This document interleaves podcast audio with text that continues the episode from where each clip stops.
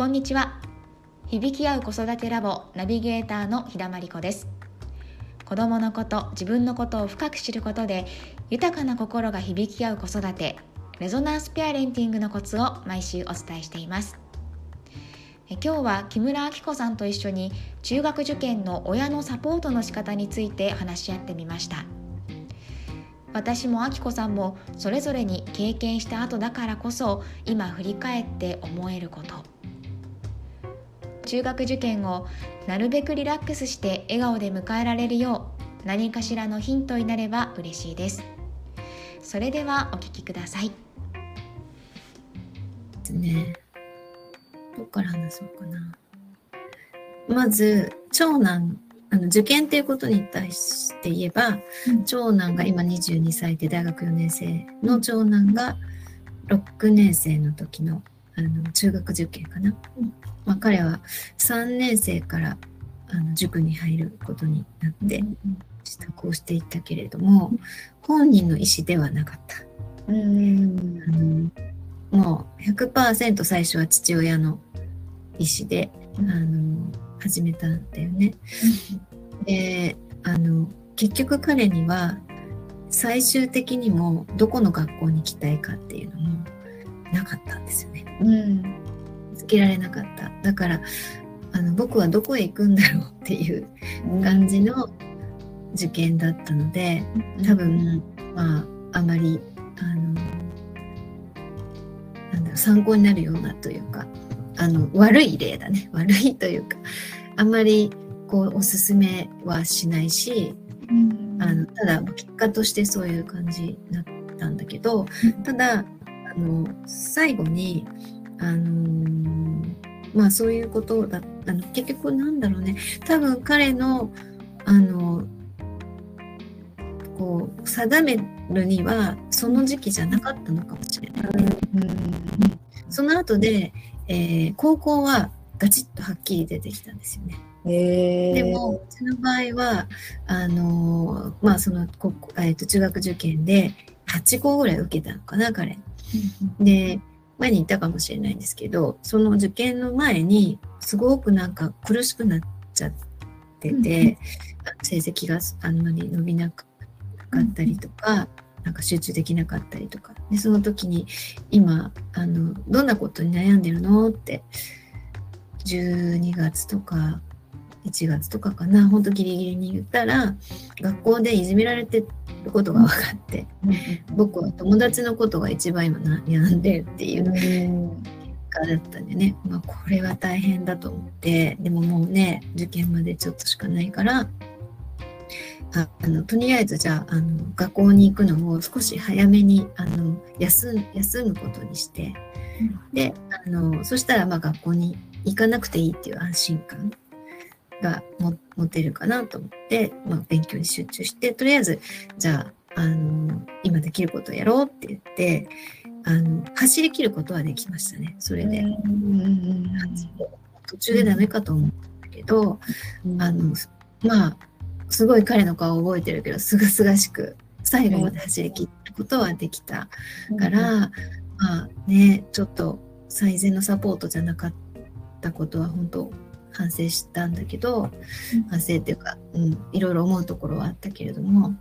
うん、で中学、えーと、滑り止めみたいな学校だったんですけどね、うん、まああのランクが少し下なのであのあの上の方で入ることができて実は給付生になったりしてっていうのもでその中1の、えー、今度12月にはあのアメリカに行くことになったんですね。うん、だからあのただね3年間もこう準備をしてね入った学校だから彼がもし行きたくないというふうに言ったらば安心で行くっていう選択もあるのかなと思ったんだけども。パパだけが海外に行くと。はい。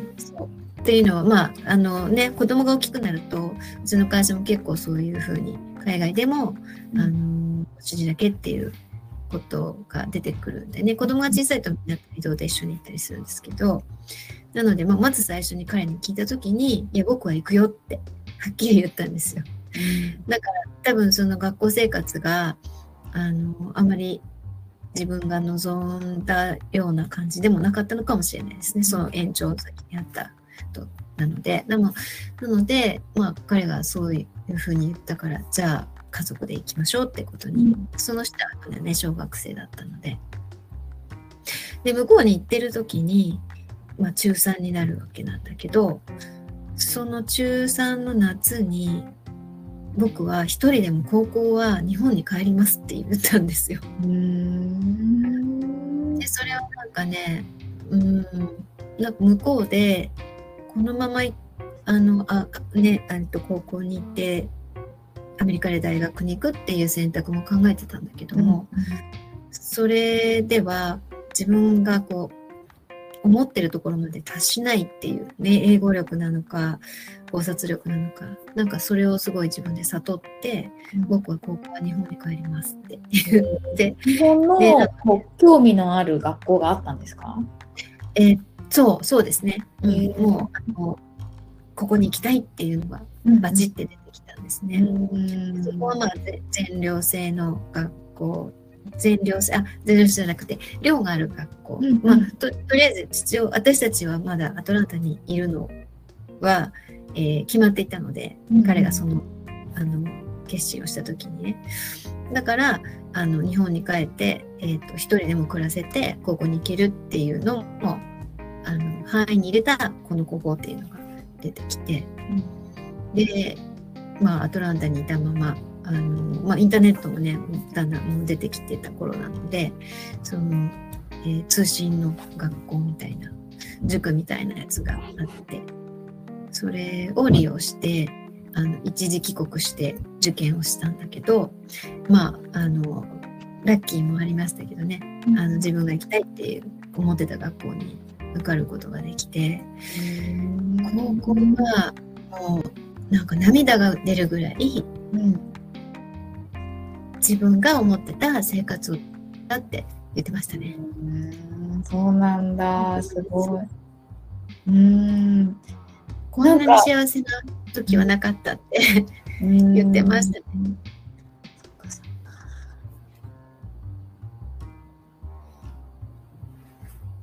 うん。なのでねちょっと感情が上がってきました。だからなんだろう。こう受験をこう失敗とか成功ってないっていうか、うんうんうん、人生どこでどこで切ってもないと思うんだけど、うんうんうん、ただその彼にとってすごい試練だなと思ったのはあのお父さんがねすごくあの受け入れられなかったんですねあの受験中学受験に、まあ、思うようにいかなかったのが。なので私はそうは思わないよっていうこれは一つの家庭だからっていうことをずっと言い続けてたけど、うん、父親は失敗だみたいに言ってしまったんだね。うん、だから私はすごくその時はなんてこと言うんだろうって思ったから反対の立場に至ったんだけども、まあ、今思うともしかしたらねそのうん社会に出る厳しさとか、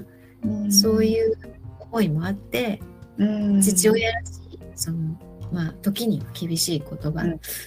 を彼はかけたのかもしれないなって今は思うけど、当時はなんてこと言うのって 思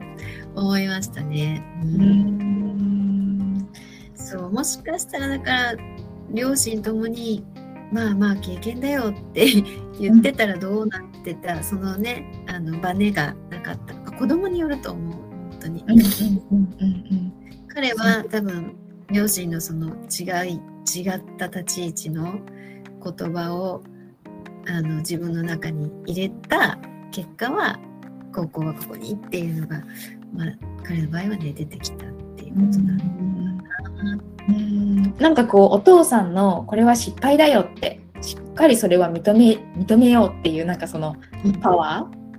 ー、だけどその失敗なのかもしれないけどでも通過点なんだよっていうあきこさんのサポート？フォローっていうか、うん、なんかその2つがうまくこう噛み合って次へのチャレンジ。高校はじゃあ自分はどうしたいんだろうっていうふうにこう真剣に息子さん自身が答えを出すための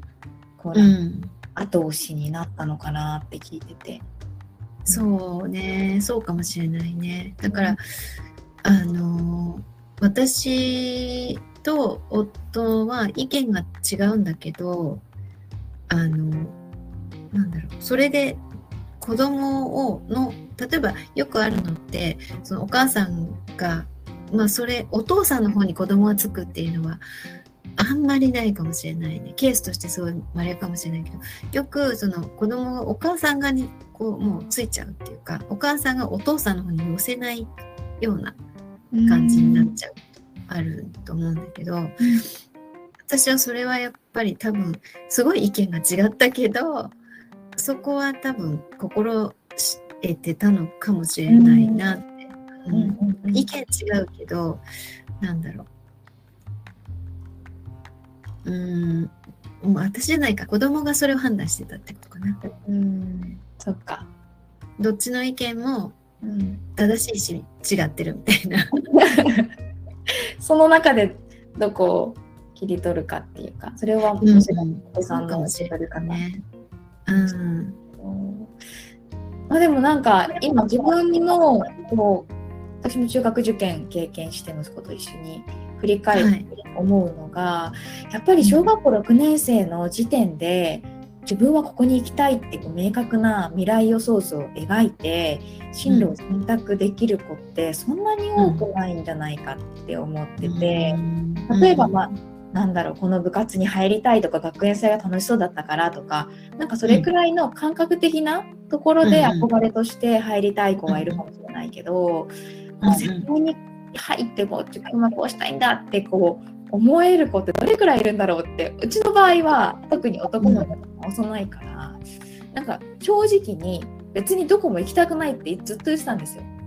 ああそうなんですね。うん、でいろんなところ学校見学とかもしてみて学校の雰囲気食べたりして「うんうん、どう、ここ行きたい？なんかピンとくるとかある?」とか。私としてはなんか引き出そう引き出そうとしてたんだけど、うんうん、結局なんか名前の響きがかっこいいとか、まあ、そんなもんだよねとは思ってたんだけどなんかそれくらいのところでで親もまあここだったらいいだろうぐらいのあの感じで、うんうん、まあ、受験校を決めていったみたいななるほど。ことだったんですよね。なんか第一志望第二志望、まあ、先々先順にあるけれどもなんか別にどこもすごく行きたいわけじゃないっていう。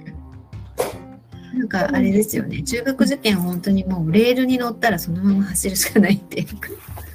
あの始まったらですよ、うん、私はそんな印象があったかな。そう本当にそうですね。なんかまさかこんなに通って宿題やって模試こなして小学校6年生でしょっていう世界じゃないですか。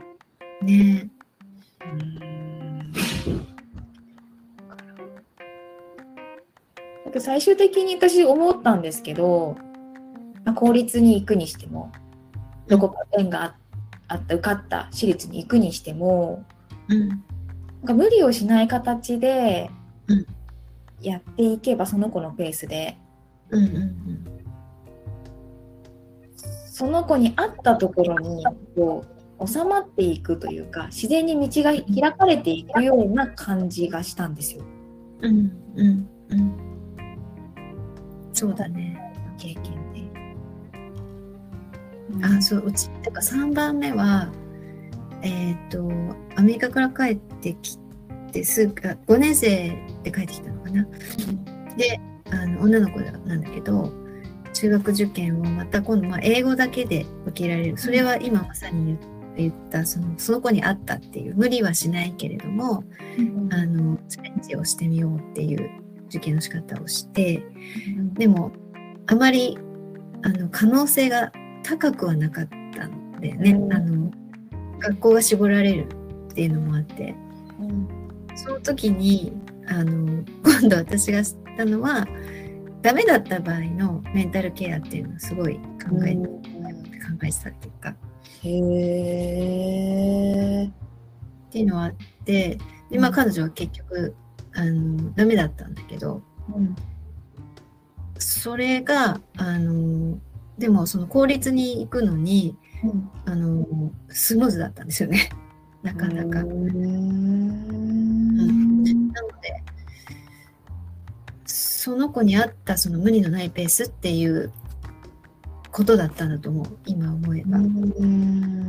替えられる範囲のこと。なんかすっごい頑張ったのにダメな場合もあるじゃない、うんうんうんある、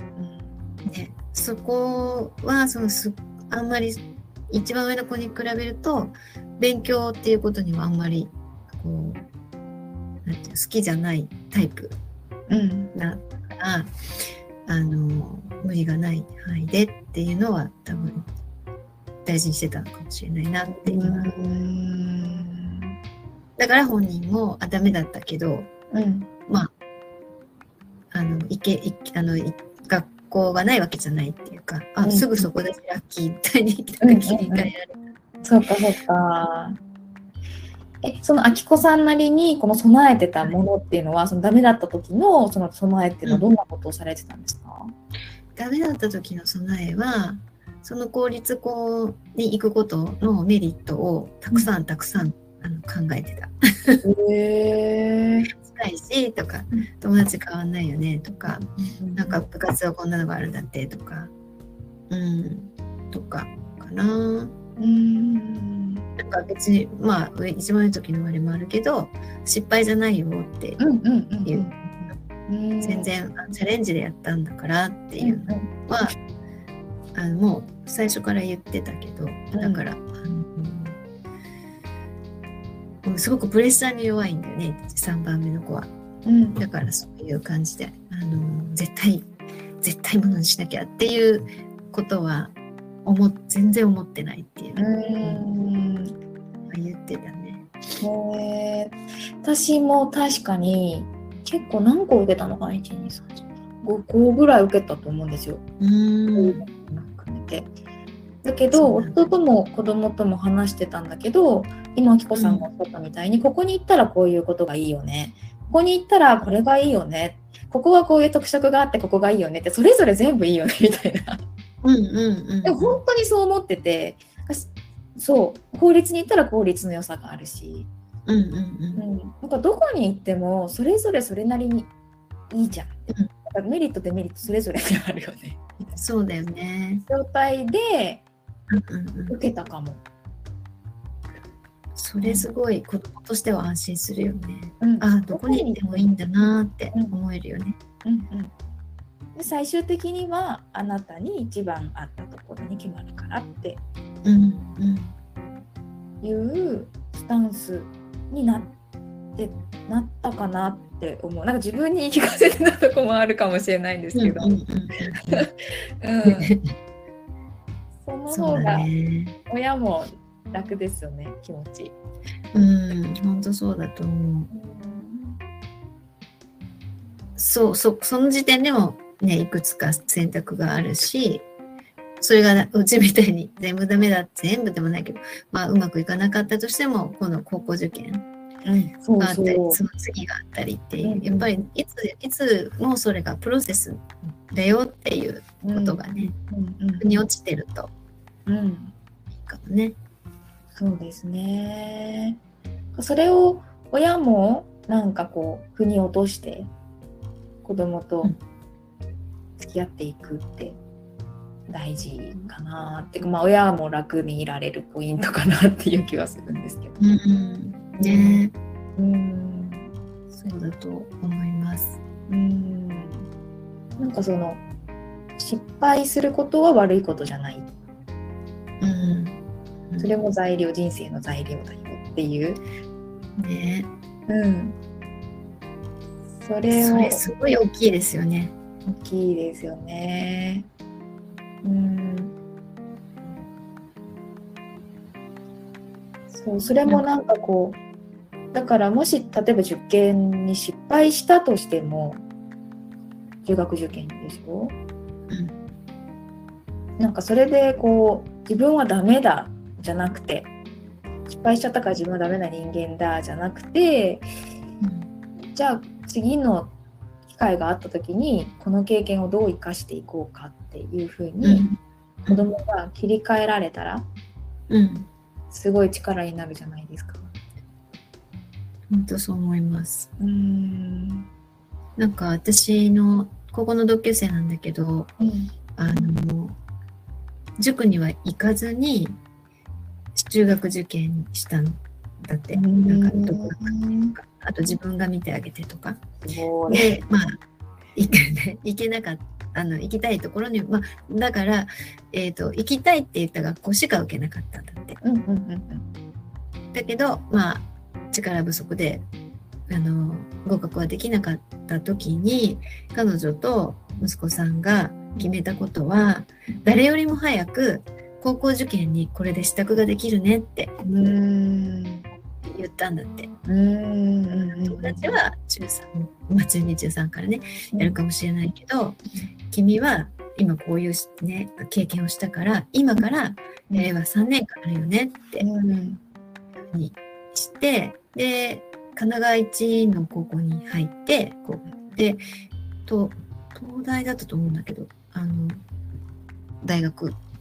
もそのまま。入ってそれもまあ東大だからというどうのこうのっていうよりは、まあ、自分が行きたいところに行けたし、まあ一般的に東大ってですすごいと思う。あのね正直。そう、うそういう子育てをしてる。素晴らしい。同級生になりま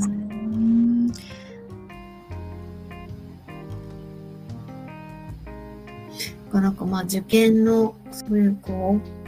うはっきりした目的が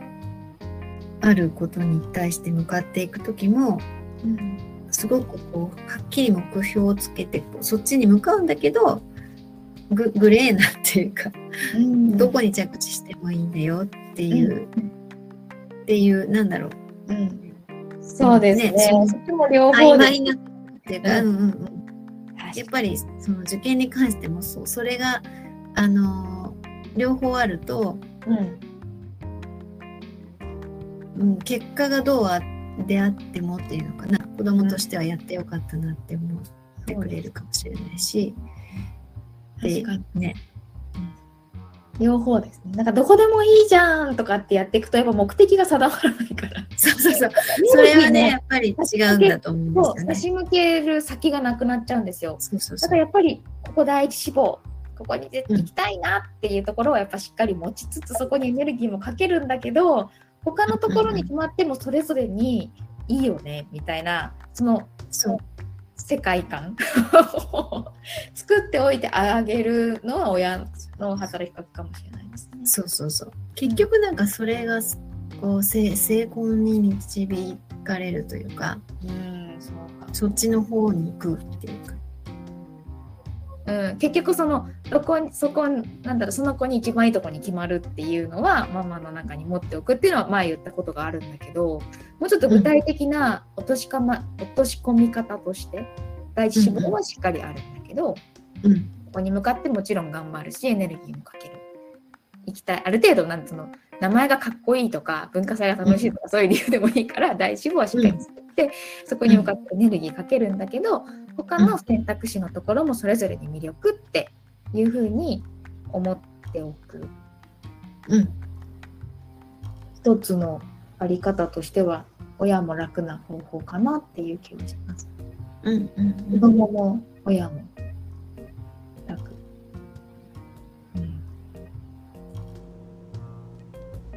いかがでしたか？受験真っ盛りの時は親までストレスを抱えてしまいがちですよね。そんな時私自身が先輩ママに言われてハッとしたことは受験が終わってもその後もずっと勉強は続くもの。そしてどこで学力が伸びるかはその子その子によって全然違うよという言葉でした。言うまでもなく中学受験は長い子どもの人生の中で通過点に過ぎません。もちろん目の前の目標に向かって全力を注ぐ姿勢も大切ですがそんな広い視点を忘れないでいたいものですね。それでは今日はこの辺で。今日も聞いてくださりありがとうございました。ご質問お気軽にお寄せください。それではまた来週水曜日にお会いしましょう。